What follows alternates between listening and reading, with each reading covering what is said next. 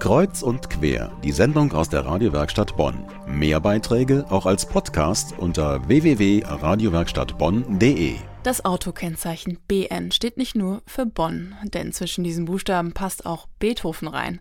Perfekt, denn schließlich ist Bonn die Geburtsstätte des weltberühmten Komponisten.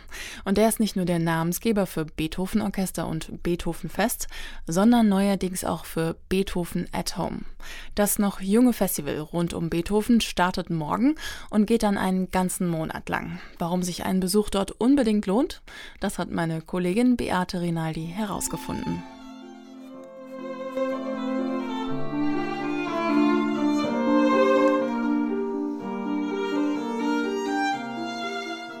Es ist wieder soweit. Das Festival Beethoven at Home findet zum fünften Mal statt.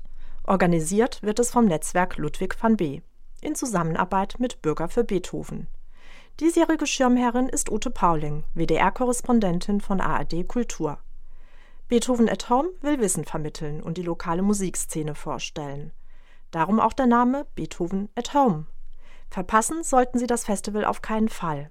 Warum, erklärt Ihnen Solveig Palm, die Vorsitzende des Netzwerks Ludwig van B weil wir eben diese große Palette haben, nicht nur von Konzerten, sondern auch von Wortbeiträgen. Konrad Beikircher macht ein sehr lustiges äh, Beethoven-Programm. Der ist ja nicht nur als Kabarettist klasse, sondern eben auch ausgebildeter Musiker und kann da auch wirklich ein bisschen vom Fach reden. Da verbindet sich beides.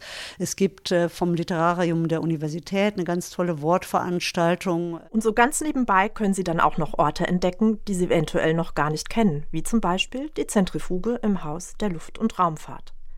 Eröffnet wird das Festival durch eine erstklassige Auftaktveranstaltung. Ein ganz klassisches Kammermusikkonzert am 1. Mai mit zwei ganz großartigen, atemberaubenden jungen Künstlern. Wir selbst in unseren eigenen Veranstaltungen fühlen uns natürlich dieser Aufgabe der Nachwuchsförderung äh, vor allem verpflichtet und konnten mit Judith Stapf, die hier aus der Gegend stammt, aber inzwischen an der Barenbäum-Seid-Akademie studiert, ein, bestimmt eine ganz, ganz tolle junge Künstlerin gewinnen.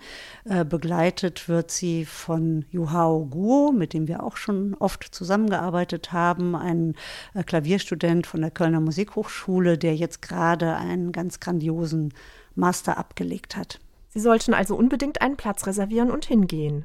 Die Virtuosin Judith Stapf erklärt, welche Stücke sie erwarten. Also ich spiele ein ziemlich buntes Programm mit einer Fauré-Sonate, einer Beethoven-Sonate, ähm, einem Stück von Lily Boulanger und einem Stück von Warren Williams. Ähm, das Motto des Konzertes ist Frühling und natürlich versteht es sich dann von selbst, dass die Frühlingssonate von Beethoven im Programm sein muss. Und ähm, da habe ich das Programm so ein bisschen drumherum gebaut und jedes Stück kann man irgendwie mit Frühling in Verbindung bringen oder assoziieren.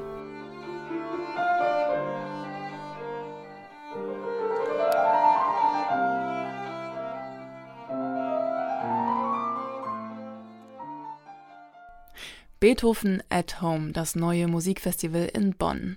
Das Festival startet schon morgen und läuft dann bis zum 31. Mai. Den Link zum ganzen Programm stellen wir natürlich online und zwar auf medienwerkstattbonn.de.